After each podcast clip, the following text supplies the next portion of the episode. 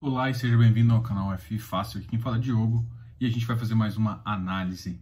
E hoje a análise é sobre o Tegar.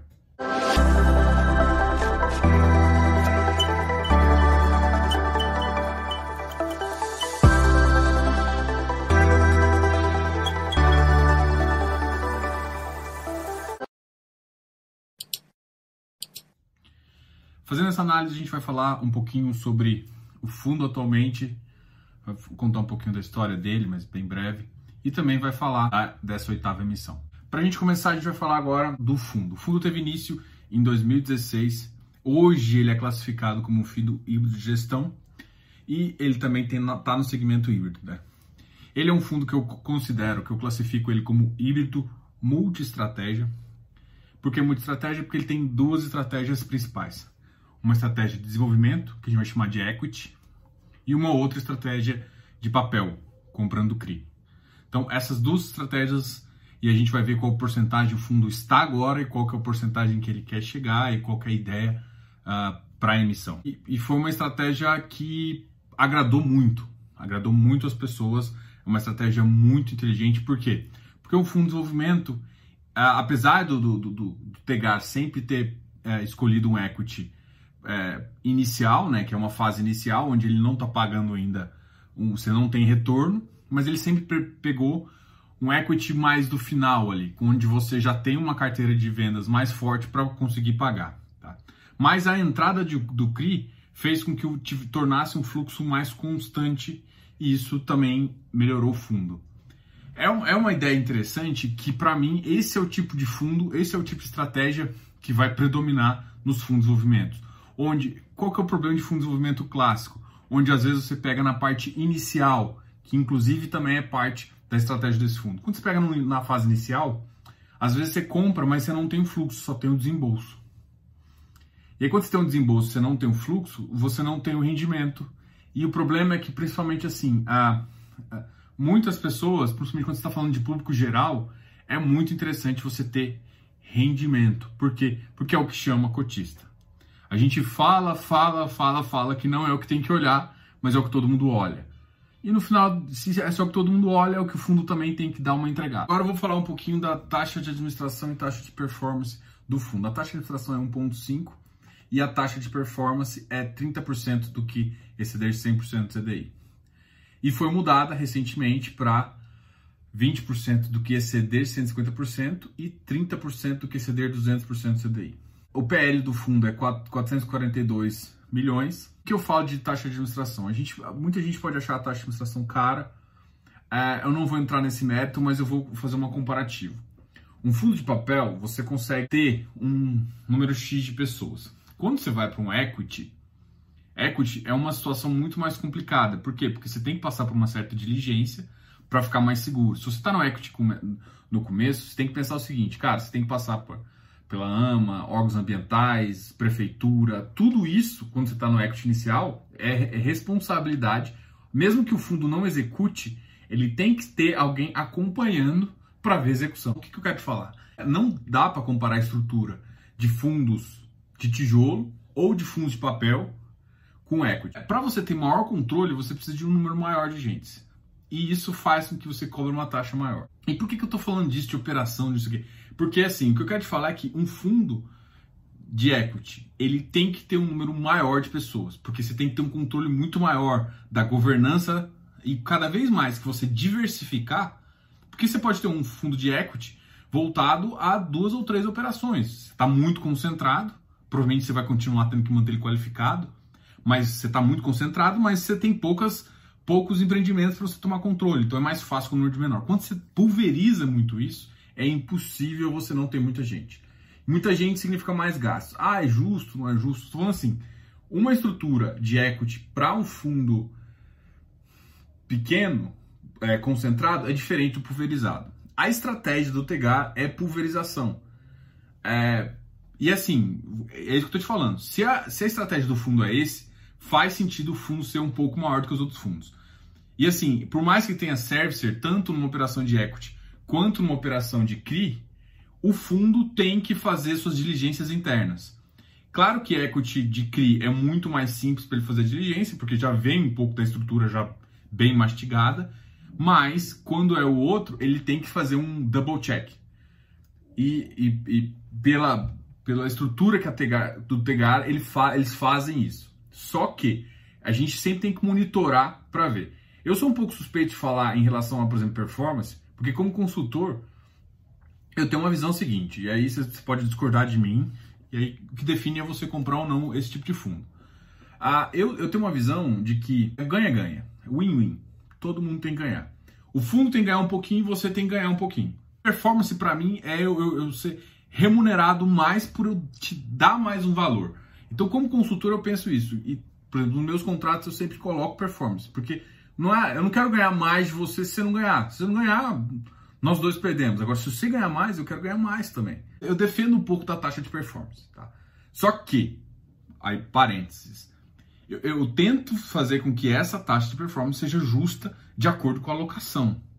Nem sempre, e é muito difícil fazer isso. Porque, por exemplo, qual seria o ideal do mundo? Eu vou esquecer o Tegar aqui um pouquinho e vou falar de um pouco de processo de performance. Para mim, taxa de performance, se um fundo é IPCA, melhor para performar para analisar a performance, independente se as curvas vão junto. Eu conversei com o gestor e ele fala, ah, mas as curvas, uma hora todas, é, elas se elas se acompanham, né? Elas vão fechando de acordo. Vem o PCA cai demais, aí cai a Selic e aí tudo, tudo mais. Isso é uma tendência e isso é verdade. Só que esse gap, para mim, às vezes pode ser prejudici prejudicial para o fundo. Os gestores normalmente falam que não, mas, bom, enfim. O que seria justo para mim seria ter índices próprios, por exemplo, ah, falando de um fio de tijolo, eu vou comparar com um, um, índice só de tijolo que tem um comportamento do mercado imobiliário lá. E mesmo assim, talvez ainda teria que segmentar, porque o segmento de lajes ele se comporta de uma forma diferente do segmento de logístico. Então, é, é difícil tratar o melhor benchmark. Então, isso, assim, um mundo ideal seria ter um, um índice de desenvolvimento top pra caramba, com, sei lá, 40 fundos tops, e aí, beleza, o que performar melhor, você vai pagar mais para ele, isso é óbvio. Esse pode ser que seja o futuro, né? Tipo, o mercado americano já consegue fazer alguma coisa nesse, nesse estilo aí. O mercado brasileiro não. Então a gente tem que viver com o que a gente tem e tem que incentivar. Então, assim, para mim, a... o, fundo tá de olho nessa, nessa taxa. CDI às vezes não é a melhor proporção, principalmente quando a gente está falando de equity é muito mais voltado a IPCA do que IGPM, esse é meu parênteses, mas é uma coisa que é aceitável. O fundo tem uma, uma, uma, uma responsabilidade muito maior do que a maioria dos fundos. Fundos de equity têm essa tendência. E quanto mais você pulverizar isso, maior você tem que ter. Seu, seu braço tem que ser maior justamente para você conseguir controlar tudo. Bom, essa é a minha opinião, tá? Então isso pode causar um pouco de, de. Vocês podem comentar aqui embaixo se vocês não gostam disso, mas assim, eu penso um pouco como consultor, gente. Então, eu, eu não, não vou. Eu acho justo, eu prefiro. E aí, por exemplo, tem implicância com alguns fundos que não tem. Por exemplo, um fundo de fundo que não tem taxa de performance, para mim ele está querendo replicar um índice e ele é um, um fundo ativo. Então, para mim, não faz sentido. Por exemplo, um fundo de fundos, é, eu já estou variando aqui um pouquinho, mas ele tem que performar melhor que um que o iFix. E aí, fundo de fundo é muito claro, porque ele tem que performar melhor que o iFix. E o benchmark, só que muitos dos fundos nem, nem o benchmark nem é esse, mas enfim. É uma taxa relativamente cara? Sim, mas é um fundo que precisa ter um, um corpo mais específico, um corpo maior do que um time que é por exemplo, um equity que é voltado só para São Paulo. Segunda coisa é performance. Performance, para mim, é justa. O CDI não é o melhor dos mundos, mas é o que tem para cá. A estratégia do fundo é clara, é um híbrido muito estratégia, com uma pegada em CRI e uma pegada em equity. A maior parte é equity, tá? O fundo ele tende a ficar uma, uma porcentagem maior de equity porque ele parte do equity que ele pega já é um equity performado. O de vendas já está forte o suficiente para o resultado, o fundo retornar resultado uh, em termos de dividendo. Ou seja, você só consegue uh, realmente fazer isso quando você tem um fluxo de venda forte ou um, um, número de vendas já acima do normal. Isso pode ser até no, numa fase ainda no começo da obra, mas às vezes você já tem um fluxo pela demanda, ser um fluxo forte. É o que importa para um, um, a nossa, o nosso rendimento, tá ok? Então, atualmente, ele está com 17% em ativos não performados e 83% em performados. E dentro dos performados, ele tem uh, os equities performados e ele tem os CRIs. Os CRIs, eles basicamente são essa mesma estrutura de equity, só que em vez de você estar tá no risco do negócio, você está no risco de crédito. Ou seja, você não ganha tanto quanto você pode ganhar se você tivesse sócio do empreendimento, mas você tem uh, o risco ali é meio mitigado pela você está na verdade emprestando com juros que é pré-definido, então você sabe quanto vai fazer. O que acontece é que se der se, se passar por crise, ele passa normal. Agora, se der muita merda, aí dá default na operação, entendeu? Quanto o equity sambando junto com o, com o fundo. Ou seja, equity performado, se começa a diminuir venda, que aconteceu agora, você perde receita, ok? E quando a receita volta, você volta a receita de novo. O seu risco é realmente o do negócio. E com CRI, não interessa isso. Então, no CRI, o cara teoricamente teve que pagar o, os juros todo o tempo. Às vezes a amortização teve negócio, mas os juros em si, todo mêsinho vai cair. Só que, ah, mas qual que é o problema do, do CRI, então? O problema do CRI é que você não ganha tanto quanto o equity. E segundo, que se para o CRI dar merda, se a operação der merda, o CRI realmente dá default e aí você tem que executar as garantias. A minha tendência do mercado é esse equity multi-estratégia, onde você tem uma visão, onde você já tem um certo rendimento e ainda você aplica parte para você ter um, um, um, ciclo maior do empreendimento. O CRI, qual que é a ideia do CRI? O CRI, ele não entra no risco do negócio em si, ou seja, se o negócio está certo ou não, ele entra no risco de crédito. Mas se o negócio está errado, você acaba afetando o CRI. Mas o negócio tem que dar muito errado. Essa, normalmente essa é a questão. Então o CRI, ele entra ali para você ter uma garantia, ele blinda você ah, em relação a parte dos efeitos do ciclo imobiliário e te dá uma receita garantida. Então, qual é a vantagem de você ter esse, esse CRI metade papel, metade equity? Porque ele consegue te dar uma certa receita até quando você passa por crise. Porque quem está te dando a receita, mesmo que o empreendimento parou de vender e aí a parte de equity foi lá embaixo, o CRI não. O CRI mantém porque ele é o pagamento de juros. É basicamente o seguinte, beleza, eu garanto um mínimo ali com esse CRI e às vezes eu pego um, um desenvolvimento ali mais na parte final, onde o fluxo de venda já está forte, já, já fez a ou está quase para concluir a obra, mas o fluxo de venda já suporta. Eu entro ali para comprando esse equity para manter esse, esse resultado, consigo pegar uma tira elevada e aqui eu consigo garantir um fluxo mais forte para o meu. Enquanto isso, eu entro no equity às vezes no começo do ciclo uh, do empreendimento. Então, você tem dois momentos. Um, você está no ciclo já do meio para o final, onde o, o, o, as vendas estão mais fortes. Então, essa, por que, que essa tendência é boa? Porque quando está ali no começo, muita gente não tem paciência. Às vezes é quando você ganha mais dinheiro, tá?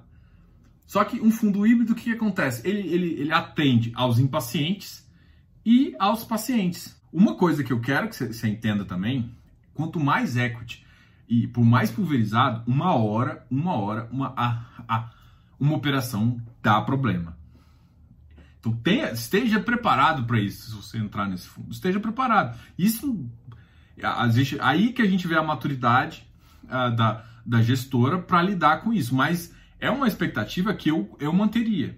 Eu manteria. E assim, quanto mais diluído para mim, melhor, porque significa que ele menos interfere no, no PL e menos interfere no rendimento. Você está falando exatamente que o Tegar vai dar problema para frente? Não. Não estou falando que ele tem, porque não, não tem como prever o futuro. Mas a tendência de equity é muito mais arriscada. Ah, mas é só o mais arriscado. Não. Tendência é que uma hora ou outra vai dar problema. Só um detalhe aqui em relação à carteira de CRI dele. A maior parte não é sênior, é não sênior, é 51%. O fundo aqui, ele fala que a razão de fluxo é 200 e tanto. Eu não gosto de olhar de forma genérica, igual ele está mostrando aqui, tá? Eu gosto de olhar o fundo é, com uma visão um pouquinho mais de carteira. CRI, por exemplo. CRI, para mim, eu olho o fluxo, porque eu não me interessa a média, não me interessa quem está acima da média, me interessa quem está abaixo. É essa, é por isso que eu não gosto de ver esse número, porque esse número é médio. Então, pô, tem gente abaixo. Então, o que na verdade, quando você vai analisar uma carteira de CRI e você tem essa razão de garantia, razão do fluxo, o que, que você vai fazer? Você vai olhar o pior caso. Você, vai, você não vai olhar o médio, você vai olhar o pior. Então eu recomendo que você olhe o pior e veja o que, tá ali. Ah, tá, um tá 120, o menor ele tá 130. Beleza, a carteira inteira tá boa.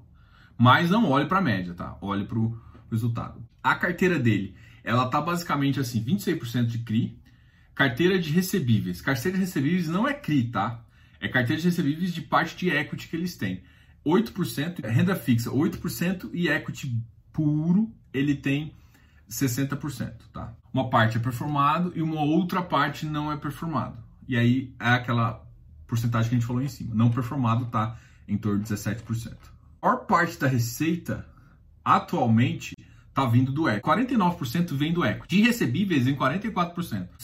32% mais ou menos de equity, de CRI mais recebíveis que eu tenho nesse fundo, me dá 44% do resultado do fundo. Está entendendo a noção? Ou seja, basicamente o que eu estou te falando é que 60% do fundo te dá atualmente uh, uh, 60% do fundo te dá o 100% do resultado. Então ele tem uma parte não performada que ele tem um carrego que é para ganhos futuros. Vamos falar aqui do, do, do para mim, o maior problema deles. É o shopping de Valparaíso. Por quê? Porque é um shopping que foi entregue, mas as vendas e o fluxo lá do shopping não fez. Qual que é a questão? É 7% do fundo. É, ele, o, o, o, shopping não vale isso? Não, ele vale o que eles estão falando. E se você for olhar que até a TIR dele está positiva. Só que não é a liquidez dessa TIR, não é lá essas coisas. A liquidez, a liquidez desse, desse empreendimento não é lá essas coisas. Então, se, se o fundo quiser sair desse, dessa posição, não vai ser tão fácil, porque não vai achar um comprador, principalmente que, que o valor, então ele vai ter que, às vezes, colocar mais baixo. Então, assim, é, você faz uma análise do que ele vale, mas é, na verdade não é, o que ele vale não é o que ele vende. Tá? Então, ah, eu tô querendo causar alguma confusão? Não, tô falando o seguinte, e, e esse é o tipo de coisa que se você vê nessa carteira, é, com, ah, entrando numa posição maior, ele vai diluir mais. Então faz sentido essa, é, é, essa, essa emissão justamente para diluir esse, essa, essa questão. E outra, o fundo Pode ter um potencial bom? Tem. Esse empreendimento em si tem um potencial bom? Tem. Mas pode demorar mais. Então, você fazendo um carrego, você pode, inclusive, esse, esse, esse, essa TIR disparar. Só que você tem que esperar. Você tem que ter a paciência. E aí, o que, que eu falo? A vantagem de um fundo multi-estratégia é porque ele consegue trazer paciência a quem não tem paciência, você, cotista. Porque eu sei que você não tem paciência, eu sei que você não tem paciência, porque se o fundo começar a dar 0,10, vai todo mundo sair desse fundo. Então, um fundo de desenvolvimento com essa característica, ele consegue te dar rendimento mesmo tendo probleminhas, tá? E probleminhas sempre vão ter. E aí, beleza, esse probleminha pode no futuro ser um grande ganho, mas vai ter que ter paciência, mudança de estratégia, às vezes vai precisar de um investimento maior no shopping para sei lá, colocar alguma coisa diferencial para aumentar o, o capital da região, para aumentar o interesse das pessoas nesse shopping. Então, tem estratégia que você pode fazer, e aí você está sendo um empreendedor aqui, no caso, tá? Que o fundo pode tomar, e assim, o fundo tem experiência para isso, por já lidar com muito equity. Então, assim, ah, Diogo, é um probleminha? É. Esse, é, é, esse aqui, realmente, isso, eles podem, eles assumem isso. Mas não é uma coisa que no futuro não pode dar lucro. E, e a carteira do fundo absorve esse impacto sem problema. É essa a visão que eu tenho. Você quer uma carteira tudo verdinho, vai para o Quinéia. Porque você vai pegar grande, sem risco, mas você vai receber 100% CDI. É, é, entendeu o que eu quero te falar? Não adianta você esperar, é, eu quero segurança, não sei o que, não sei o que, 300% CDI, 400%. Não, não, existe isso. Ou você vai para uma carteira realmente toda segura, com ou você vai para um risco, um risco de desenvolvimento, que tem um. e, assume as coisas. Você está sendo sócio do, do, do, empreendimento. Então, você, quanto mais empreendimento você tem, o risco de, de um, dar, um dar problema é maior, mas quando você tem um, um gama-gama relativamente boa e você consegue monitorar isso, a chance de da maioria ser, ser melhor é positiva e de você sair no lucro também é melhor. Acabei aqui de falar um pouquinho da, da posição do fundo atualmente. A posição do fundo digo que é boa. Então o fundo vem se comportando bem, comportou bem na crise, tem essa estratégia, a carteira, a gente analisou ali, a gente consegue analisar a carteira de CRI e essa carteira de equity. O que eu gerei alerta, gerei alerta eu já falei para vocês, expliquei a minha opinião sobre isso e agora eu vou falar um pouquinho da oitava emissão. E para mim, a oitava missão vem com 300 milhões, vem com o distribuidor XP, o que vai fazer com que ah, dê uma visibilidade para o fundo que eu acho que o fundo precisa, né? Isso vai trazer um novo olhar e assim a característica desse desse desse empreendimento é o médio empreendedor. Ou seja, ele sai daquele, daquele vou dizer tumulto ali de São Paulo, onde, onde tem a maior parte das SAs e tudo mais, para um Brasil. E ou seja, ele está olhando para o Brasil. Isso, isso gera o que é o seguinte: nem todos os empreendedores médios estão preparados para fazer isso. E aí você vai ver que o fundo ele tem critérios para escolher esses, esses empreendedores. Eu gosto desses critérios, eu acho interessante. Eu acho que, assim, quando você olha para São Paulo, quanto mais você olha só para São Paulo, mais as taxas vão baixando. Então, se você quer taxa mais alta, você tem que começar a olhar para o Brasil, que é, que é exatamente o que esse fundo está fazendo. E não só esse fundo está fazendo, a, a maioria dos fundos high yield, e esse é um fundo high yield, não entenda como um fundo de papel. High yield é um fundo de alta renda. Ele é um fundo high yield que tem uma parcela de papel high yield mais uma parte de equity. Então, ele é um fundo high yield. Tá? Por isso que eu gosto de classificar esse fundo como muito próximo. Quando eu classifico, eu coloco ele dentro de papel. Tá? Para mim, eu coloco ele dentro de papel high yield. Mas beleza, independente disso, os fundos yields começaram a crescer e pegar mercados pulverizados, não só dentro de São Paulo. Tem fundos de, de, de crédito, principalmente residencial em São Paulo também, que são fundos bons. Mas a maioria dos fundos saiu de São Paulo e começou a pegar empreendimentos bons fora de São Paulo. No Rio Grande do Sul, Gramado tá, tá cheio. Aqui em, aqui, em, aqui em Goiás também, Caldas Novas, tem no interior de São Paulo. Então os fundos saíram, não saíram da capital e começaram a olhar para o empreendedor. E esse empreendedor que precisa de dinheiro. Alguém foi me perguntou assim, Diogo, uh, qual que é a forma que a gente fez uma discussão disso na minha live da Habitat, tá? Então qualquer coisa dá uma olhada na live da Habitat. Qual que foi a discussão? Foi como que você consegue emprestar dinheiro para os loteadores, para esses empreendedores. Só tem é, três formas: capital é, capital próprio, ou CRI, ou equity. Equity é, é, talvez a terceira via. Às vezes também tem FDIC também. Você pode entrar com direito creditório. Ele é muito parecido com fonte de CCI, sessão de direito. Então você tem, tem, você tem essas, essas formas aqui. Mas eu vou, vou, vou falar que CRI, FDIC e sessão de direitos, CCI, vão, vão ficar tudo num bolinho só. Tá? Vou deixar isso como esse, esse, esse investidor privado que quer um retorno de juros.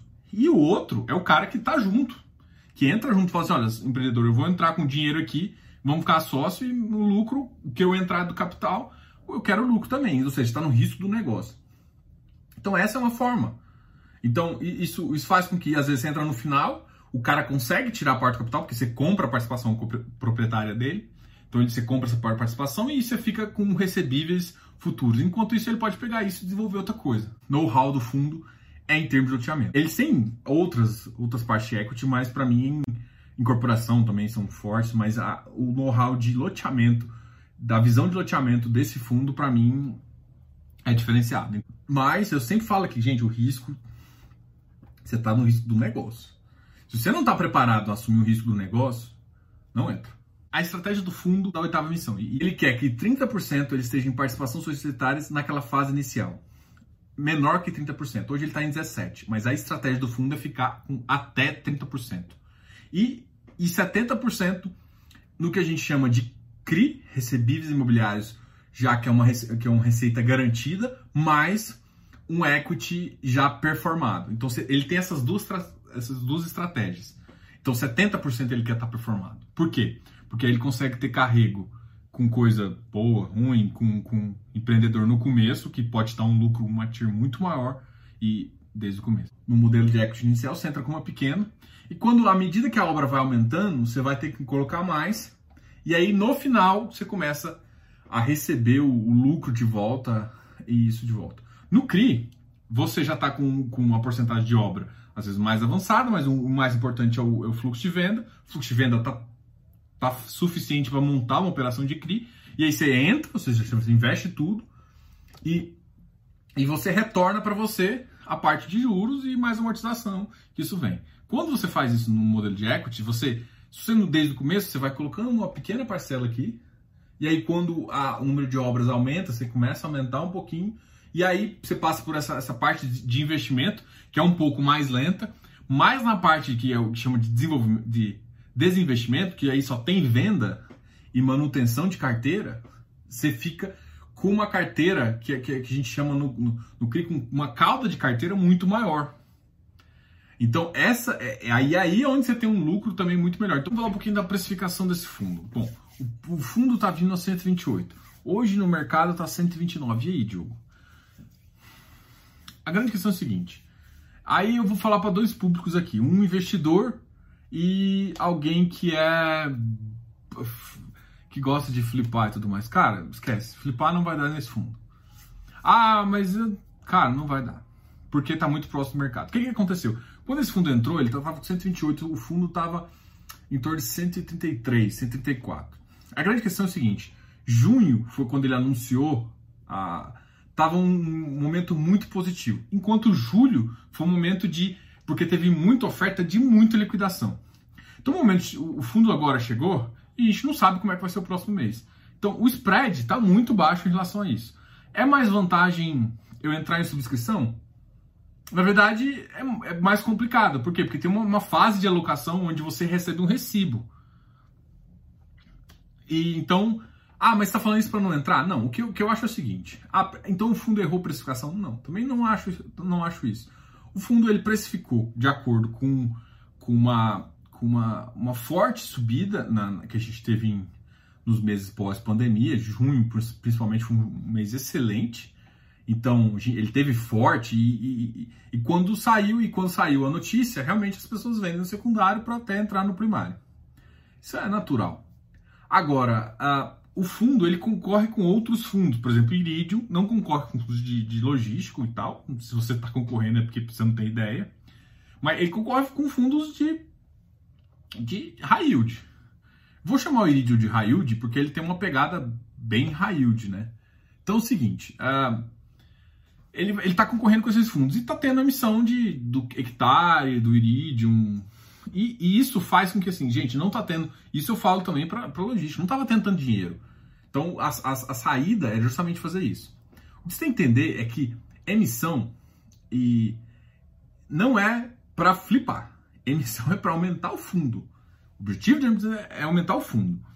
Tem uma certa, tem um certo desconto? Para mim, o pipeline faz sentido. Então, para você que está no fundo e quer aumentar a posição, é uma estratégia interessante você entrar. Só que você tem que entender que existem duas pessoas que o fundo tem que atrair. Você, que normalmente é um cara de varejo. O que é varejo? É um cara que vai investir até 100 mil. Talvez você investe até menos e tal. Mas até 100 mil considera varejo. Por quê? Porque no mercado, no mercado secundário você consegue comprar 100 mil tranquilo do fundo. E um cara que não é de varejo. É um cara que ele vai distribuir realmente, que é um cara de, com uma visão um pouco de longo prazo. É um cara com poder aquisitivo um pouco maior. Então, um cara ali de, sei lá, 2 milhões, 5 milhões. Esse cara, ele não vai entrar no mercado secundário com 5 milhões. Ele não vai entrar. Ele vai pegar uma oferta. Mas, assim, em termos de precificação, para varejo não ficou tão interessante. Tipo, se, se ficasse uns, um, uns 4, 5 reais sólidos ali, é, eu sei que, a, que o sucesso com esse tipo de mercado seria maior. Só que, assim, o outro mercado vai garantir para o fundo pelo menos uns 150 milhões. Né? Enfim, se você tiver que escolher é, entrar ou não no fundo, uh, pense um pouco na estratégia, tá? Então, se gosta da estratégia, faz sentido. Ah, vou entrar no primário ou no secundário? Bom, essa é a decisão sua. É, com, com um spreadzinho que, do jeito que tá, uh, se você for pensar em querer vender, é um risco muito alto, assim. Mas se você quer achar que o fundo compensa, é, um, é uma estratégia. Você entrar com uma parcela no, no primário também. E para entrar, para ficar longo, você acha que realmente compensa? Eu acho que ainda está mais barato, então é, é, um valor interessante. Eu, eu, gosto da estratégia de fundo, eu tô, eu, eu tô achando que mais fundos vão vir nessa linha, tá? O que vai ser positivo, até para mim é, é, o seguinte, quando se lança um produto novo e aí começa a dar certo, vai vir competidores. E aí quando vem competidores, a, a hora que vai dar é justamente é, taxa. As taxas vão baixar, mas por enquanto ele está ele tá meio solitário nesse, nessa razão tem dado bons uh, retornos. Então, o, o, resumo que eu, que eu tenho do fundo é eu gosto dessa estratégia. E a execução do Tegar tem me agradado. Tem me agradado. Eu não estou dando recomendação aqui, tá? Deixa eu só falar o último final, porque se eu não falar isso, isso dá problema. Bom, isso aqui não é recomendação. Eu passo a visão da carteira, passo a visão da emissão e estou dando realmente o, o que eu falo. Precificação, gente, é difícil. É, é difícil porque o mercado igual aconteceu. Se o mercado de junho, de julho fosse igual de junho, vamos supor, continuasse crescendo ou tivesse se mantido, cara, é, ninguém tava nem tava essa, essa oferta ia dar muito. Agora, por essa questão, tá dando o spread tá meio baixinho e todo mundo fica preocupado. Só que duas coisas, você tá alinhado com a estratégia e quer entrar, vambora. Com uma pegada um pouquinho mais de desenvolvimento, tá? Com foco do teamento. Esse é o Tegar. Se inscreva aqui no canal, dá um like nesse vídeo e não se esqueça de comentar o que, que você acha do Tegar. Comente aqui embaixo. Você vai entrar na subscrição? O que, que você está achando da diferença? Como é que você está achando da precificação? É, enfim, coloca aqui embaixo os comentários. Quero agradecer. Diogo, canal F Fácil.